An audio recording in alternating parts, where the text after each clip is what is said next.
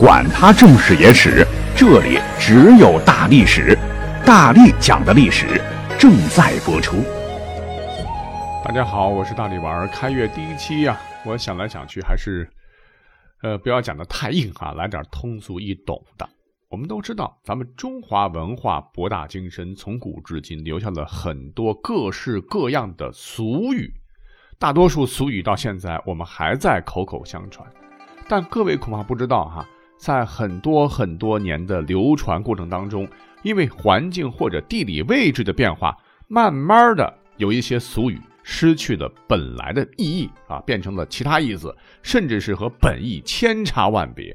哎，这就好玩了哈。先说一个哈，大家口中或者心中每天可能都说过啊，比 TMD 还要狠毒的，被鲁迅先生列为国骂的那三个字。这三个字一旦祭出，哎，不但骂了本人，还捎带他的父母，一下子骂了两代人，爽感强很多。那这三个字就是“王八蛋”。那王八原本在水里边游来游去，哈，怎么就跟咱们中国人结了怨、结了仇呢？咱们先挑一个蛮有趣的说法哈，你看乌龟呢，它都有一个特点，就是受到威胁时，呲溜头、尾和四肢都会缩回龟壳内。那么古时候人们就利用乌龟的这个特点，就比喻那些在妻子受欺辱时缩头忍辱、甘戴绿帽的男人，称这样的男人为王八。再后来。啊，加码了，在王八后边加了一个蛋啊，就是说被骂的这个人的娘可能跟另外的男人有奸情，而他自个儿可能是隔壁老王的孩子啊。哎呦，这在当时封建礼教很严苛的中国，王八蛋是一句非常歹毒的话，伤害值比现在要高上成百上千的当量啊。那这只是一种流行的说法了哈。那么有专家经过专门的研究发现，嗯，这个说法可能不靠谱。王八其实是忘八的谐音演化而来。哎，什么是忘八？忘记的忘哈，第八的八。那这还得从大教育家孔子他老人家当年推行的德育说起。德育就是品德教育嘛，其精髓就是所谓的八端，端正的端。那么分别是孝、悌、忠、信、礼、义、廉、耻这八种品德，这八端指的就是做人的根本呐、忘了这八端，也就是忘了基本的做人原则。刚开始，一个人的道德品行差，会骂他忘八端，因为王和忘谐音啊，那传着传着，忘八端，忘八端就变成了王八蛋了，也就是原本。这跟水里游的那个王八一点关系都没有哈，结果王八很倒霉啊，被用来骂人了，而且历史非常悠久啊。你像北宋的大文学家欧阳修在编撰《新五代史实》书中就约过，说王建少时无赖，以屠牛盗驴贩私道为事，里人谓之贼王八。嗯，可见最起码在北宋，王八还有王八的加强版王八蛋。那就是骂人不是东西的意思。好，讲完了第一个，大家觉得有没有意思哈？有意思，咱们就再讲一个，好吧？首先呢，请各位猜一个谜语，谜面听好了啊，换作是“婴儿当诱饵”，打一俗语，猜中的都是秀才。答案是什么？啊，对，就是舍不得孩子套不住狼。这句话什么意思呢？如果舍不得孩子，也就是用孩子做诱饵，就抓不住狡猾贪婪的恶狼。哎，这么理解有欧科啊。但是您仔细琢磨过没有？这句话啊，为了一只狼，不惜冒让一个孩子去丢掉性命的危险，这种做法是不是有点太过残忍了？代价是不是有些太大了？难道古人他就不讲亲情吗？哼，非也。其实这句俗语也是被误传了。它的本来面目应该是舍不得鞋子套不住狼，跟孩子其实半毛钱关系都没有。舍不得鞋子套不着狼啊，就是说要想打到狼，就要不怕跑路，不怕费鞋，要跟生性狡猾狡猾的、善于奔跑的狼死磕。猎人想要逮住它，就要不怕吃苦，翻山越岭也要抓住它。而古人穿的呢都是布鞋、草鞋，爬山路非常费鞋子，舍不得鞋子套不住狼这句话，哎，由此就诞生了。因为这个故事的起源是在川蜀地区，鞋和孩同音，鞋子被读成孩子。你像穿鞋叫穿孩嘛，呃，时间一长，哎，人们就把舍不得鞋子套不着狼就被误传为舍不得孩子套不着狼了哈。直到今天，特别好玩是吧？啊，我们再来讲一个。不过在讲之前呢，先讲一个笑话啊，看看我能不能把你逗乐哈。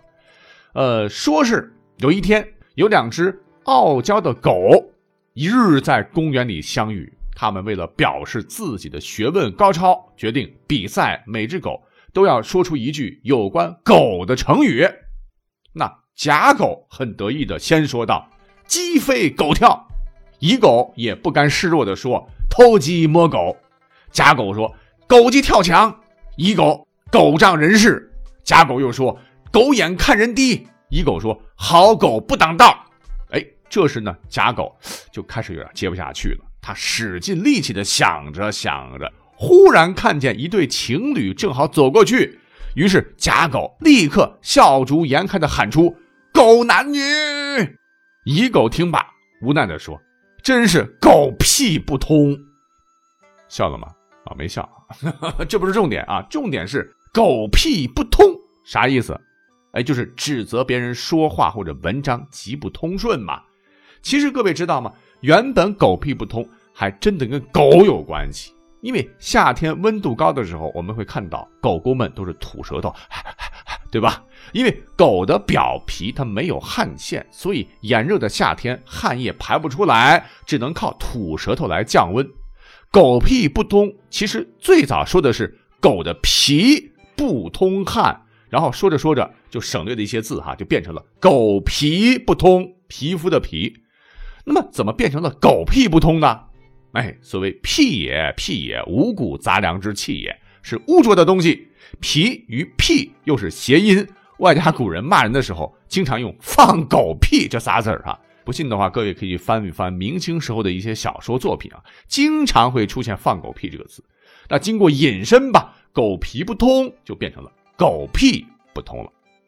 好，讲完了狗的屁屁，我们再说一个俗语啊。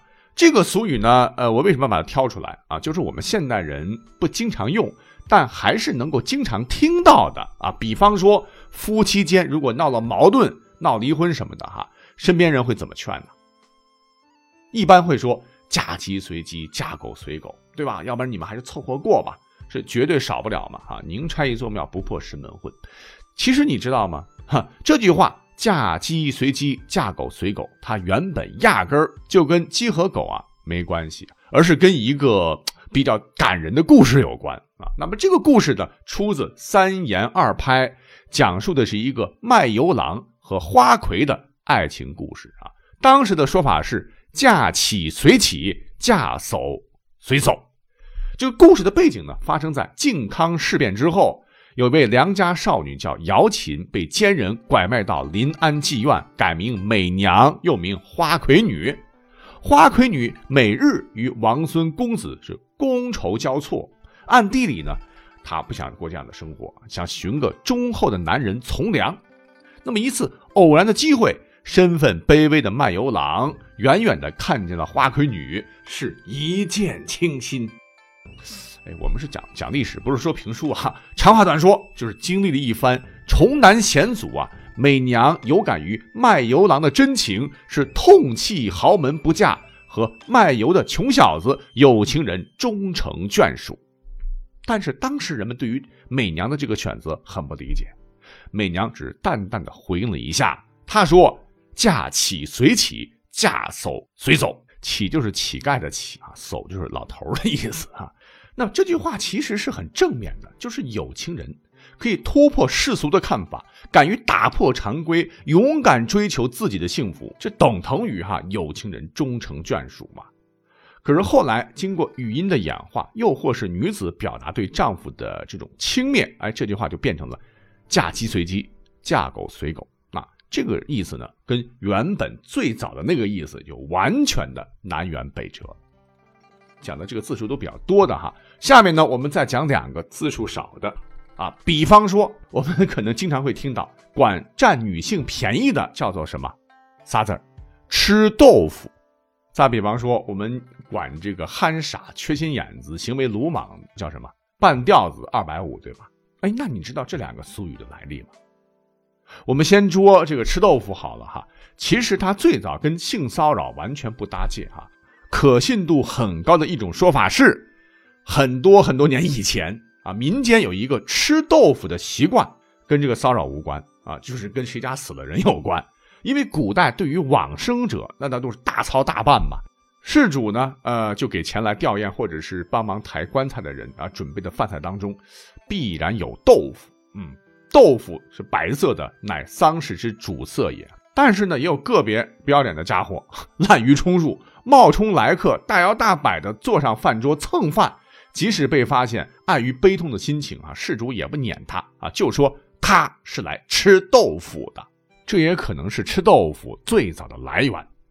那么，等历史行进到近代啊，呃，到什么时候？大概是上世纪三十年代，在大上海那个花花世界，灯红酒绿嘛，就出现了个别男士调戏女性的这个行为。上海百姓就结合豆腐色白、面细、质嫩、性软四个是完全符合年轻女子肌肤白皙白嫩的这个特点吧。就创造性的把这个吃豆腐又戒指调戏年轻女子这方面来了，那大家伙都觉得很传神嘛，也就把吃豆腐最终固定为了今天我们所说的这个意思了。那最后二百五啊，这个半吊子是怎么回事呢？哎，这里边有一个特别久远的故事啊。话说在战国时期，有个有名的纵横家，唤作苏秦。他是说服了齐、楚、燕、赵、魏、韩六国联合起来，结成同盟，对付共同的敌人秦国，被封为丞相，身挂六国相印呐，史称六国封相。可是啊，这个没咋呼几天，哎，一天呢，安保出现了大漏洞，苏秦竟然被人暗杀了。苏秦的好领导、好朋友齐王盛怒之下，发誓要给他报仇雪恨，但是久久查不到凶手。这怎么办呢？哎，一拍脑门，齐王想出了一个引蛇出洞的妙计。他先是让人拿鞭子使劲抽打苏秦的尸体啊，啪啪啪啪，搞得是血呼啦啦的。然后割下苏秦的头颅，悬挂在齐国都城的城门上，张贴出告示说：“苏秦是个内奸，死有余辜。那壮士为民除害，应该赏黄金千两，望义士速来领赏。”你别说啊，这榜一出，哎，果然有人上钩了，竟然有四个人前来领赏，并且他们都一口咬定说苏秦是自己杀的。那齐王说：“好啊，勇士也，寡人佩服，寡人信守承诺，赏给你们黄金千两。可是你们打算怎么分呢？”这四个傻蛋不知中计哈，高兴的回答：“平分吧，啊，一千两除以四，每人二百五十两。”一个人不就是二百五吗？齐王听完，忽然是拍案大怒道：“把这四个二百五推出去斩了！”于是乎，这四个人就被咔嚓了哈。其实据说呢，这四个人是当了替死鬼哈，真正的凶手是秦国派来的哈，早就潜回秦国了。从此民间便留下了二百五的说法。那这个版本呢，也是二百五流传最广的故事。哎，还有一个说法也蛮有趣哈，你要知道。古代的铜钱又有一个别名叫什么？孔方兄啊！那铜钱圆的，中间是方的嘛，有孔的，用绳子从孔中把钱串起来，呃，可以方便我们携带计数啊。一千枚穿起来啊，那就是一贯，也叫做一串啊，也称为一吊。那么除以二就是五百钱，五百钱串起来就是半吊子啊。古人用来比喻心眼不够多，不够数。那半吊的一半是多少呢？二百五，比喻心眼更加不够数啊，所以当时人们非常忌讳二百五的这个数啊，也许就是今天二百五被大家嫌弃的由来吧。好，大家觉得好玩就行，我们下期再会，拜拜。